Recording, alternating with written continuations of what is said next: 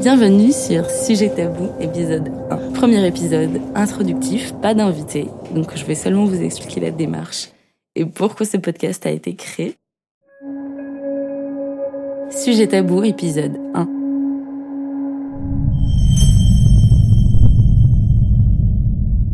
Moi, j'ai l'impression d'avoir vécu des choses difficiles et d'avoir pris suffisamment de recul dessus pour euh, avoir quelque chose à dire. Et j'ai mis longtemps à accepter euh, ma vulnérabilité parce qu'avant j'avais peur que ça me cause du, du tort. Et je pense que ça, ça m'en a beaucoup causé.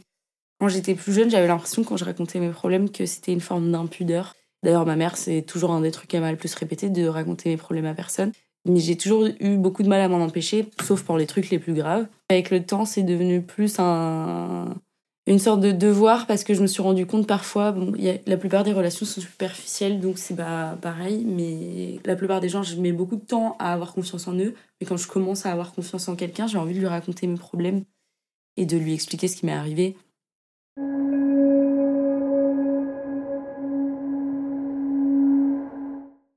L'année dernière, enfin ça a commencé au confinement. Pendant le confinement, j'ai commencé à constater, euh, notamment quand j'ai eu beaucoup de labels, etc., qui sont venus vers moi, que je créais pas du tout de la même manière quand il y avait des gens qui avaient des attentes vis-à-vis de moi et quand euh, je m'en fichais de, des autres. Et euh, c'est à ce moment-là, par rapport aux réseaux sociaux, etc., que j'ai commencé à avoir une communauté et que j'ai commencé à me dire euh, que en fait, ça m'a influencé énormément. Et je me souviens d'un post de Liv Delestal qu'elle avait mis sur Instagram où elle disait l'obligation de créer tue la créativité. Ça m'avait ultra marqué parce qu'il y a vraiment pas beaucoup de gens qui en parlent. Et à cette époque-là, j'avais mis une story et j'avais dit euh, un jour j'en parlerai. Mais j'étais pas prête à l'époque et j'ai mis longtemps à me sentir prête. Mais après le temps a passé et en fait euh, en juin 2022, j'ai quand même eu envie de vraiment le faire. Donc j'en ai encore parlé en story et il y a un producteur qui est venu vers moi qui s'appelle Nicolas Renoncet que j'ai vu une première fois. Je lui ai expliqué, moi, ce qui me plairait le plus, ce serait de parler de, de ce qui me rend vulnérable, mais en fait, euh, j'étais pas du tout prête euh, mentalement à parler de ce qui me touchait le plus. Et puis après, bah, le temps nous a séparés. Enfin, c'est surtout moi en vrai, parce que du coup, je me suis éloignée de lui, je me sentais pas prête, donc j'avais pas envie de le faire euh, s'investir dans quelque chose alors qu'il, enfin, alors que j'étais pas prête, quoi. et, et cette année, du coup, je l'ai recontacté parce que j'ai constaté avec le temps que c'était un devoir, quoi.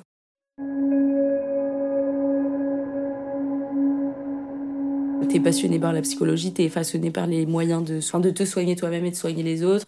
Le truc avec la dépression, tous les sujets tabous, etc., c'est que quand tu te positionnes dessus, t'en parles comme si presque c'était permanent, alors qu'il y a un truc euh, qui s'appelle la loi de l'impermanence qui fait que demain, je peux très bien retomber dedans, tu vois et tu marches toujours sur un fil. D'ailleurs, souvent la dépression, quand on en parle, on dit euh, c'est une porte qui s'ouvre mais qui se referme jamais vraiment parce que tu peux toujours, selon les facteurs et ce qui se passe dans ta vie, c'est une porte qui peut se rouvrir. Et du coup, c'est difficile de se positionner dessus parce que quand tu as envie d'en parler, tu as envie d'en parler en tant que bah moi c'est fini, regardez comment je m'en suis sortie. Mais euh, moi j'ai toujours peur de retomber dedans ou j'ai toujours peur de connaître des trucs, euh, de retomber même dans ou alors de vivre des choses que j'ai jamais vécues qui sont des troubles auquel j'aurais jamais pensé être confrontée, quoi. Mais je pense malgré tout que, euh, au-delà, même au-delà de moi, qu'il y a plein de gens que je connais qui ont des choses intéressantes à dire et que le fait d'avoir une volonté d'avoir des relations profondes avec les gens, comme j'ai depuis des années, ce qui fait que ça c'est très clivant. Il y a des gens, ça nous divise énormément. Il y a des gens à qui je parle plus parce que justement c'était des sujets trop, euh, trop prenants. Il y a des gens, ça les fait fuir. Et euh, je m'en suis voulu, mais il y a des gens que ça fait rester. Il y a des gens avec qui ça renforce les liens. Et euh, comme ça, de la même manière que ça m'a éloigné de certaines personnes, ça m'a beaucoup rapproché d'autres.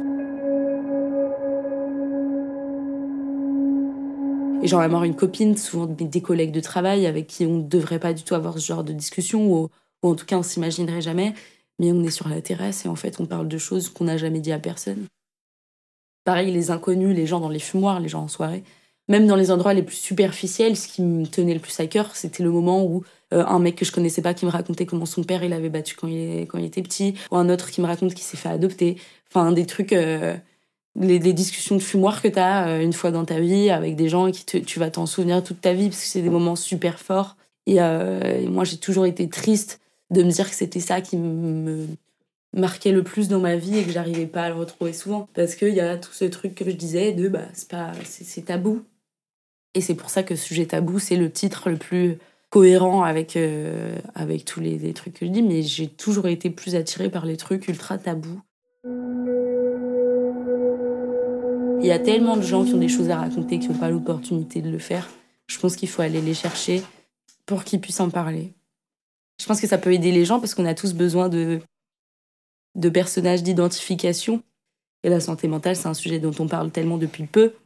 Et je pense que c'est des, des, choses un peu qu'on a envie d'enfouir, qu'on a envie de caler sous le tapis. Les choses qu'on a le plus envie de caler sous le tapis, il faut avoir des représentations dans la société.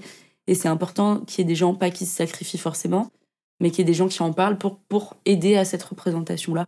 Par exemple, moi je me souviens quand je suis tombée en dépression en 2018, je me rappelle de diguer sur YouTube et de chercher des, des vidéos euh, sur comment guérir de sa dépression et de ne pas trouver de contenu euh, qui me correspondait. Enfin, je me souviens de regarder un mec euh, jusqu'à enfin jusqu'à regarder des vidéos d'un mec par exemple qui se faisait opérer au cerveau parce que les traitements médicamenteux ne suffisaient pas.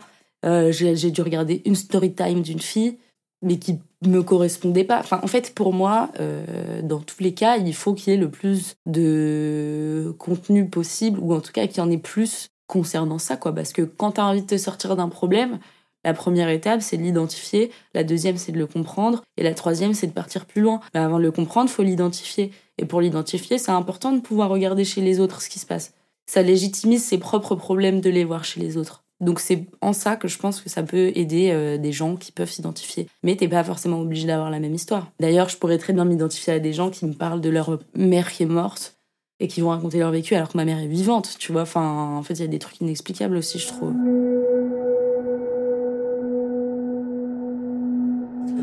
Moi, ça me fait énormément du bien de. C'est un peu mon adage de transformer les, choses négatives en, en choses positives. C'est euh, transformation de la douleur en générosité. C'est le premier tatouage que je me suis fait euh, sur la côte. D'ailleurs, ça m'a fait très mal. C'est une main tendue comme ça, euh, avec mon grain de beauté, parce que j'ai un grain de beauté, avec la rose qui transperce la main avec du sang. Et le sang sur la main, c'est tout mon vécu, avec une main tendue pour aider. Et je me souviens, j'en avais parlé à la psy, elle m'avait dit, mais vous savez, cette main, vous pouvez la tendre à l'autre, vous pouvez la faire pour vous, vous n'êtes pas obligé de donner aux autres. Et donc, je considère que c'est très lié c'est très lié d'aider les autres et de s'aider soi-même. C'est pour moi, c'est un peu comme euh, quand tu fais faire des révisions à quelqu'un et qu'en fait euh, euh, former quelqu'un d'autre, ça t'aide à toi mieux assimiler tes idées aussi, à mieux conscientiser les choses. Et je pense que ça peut, me... même s'il y a plein d'éléments que j'ai déjà, ça peut me les ancrer plus ou ça peut me donner aussi plus envie de m'en sortir. Tu vois, il y a aussi un truc comme ça où ça ancre les choses en toi, je pense. J'ai pas l'impression de les faire plus pour moi ou plus pour les autres, j'ai juste l'impression qu'il faut que je le fasse. Mais je l'ai pas du tout jaugé en plus pour moi ou plus pour les autres. Je sais juste que j'ai extrêmement envie de le faire et que ça, si ça peut aider des gens, je serais ravie. Mais premièrement, de toute façon, il faut que l'impulsion, elle vienne de moi-même parce que c'est un peu, enfin, c'est moi qui veux le faire. Et après, je pense que si ça peut avoir un retentissement où ça touche les autres, bah, moi, je serais extrêmement heureuse. Mais je pense qu'il faut aussi faire des choses pour soi, sinon ça n'a pas d'intérêt.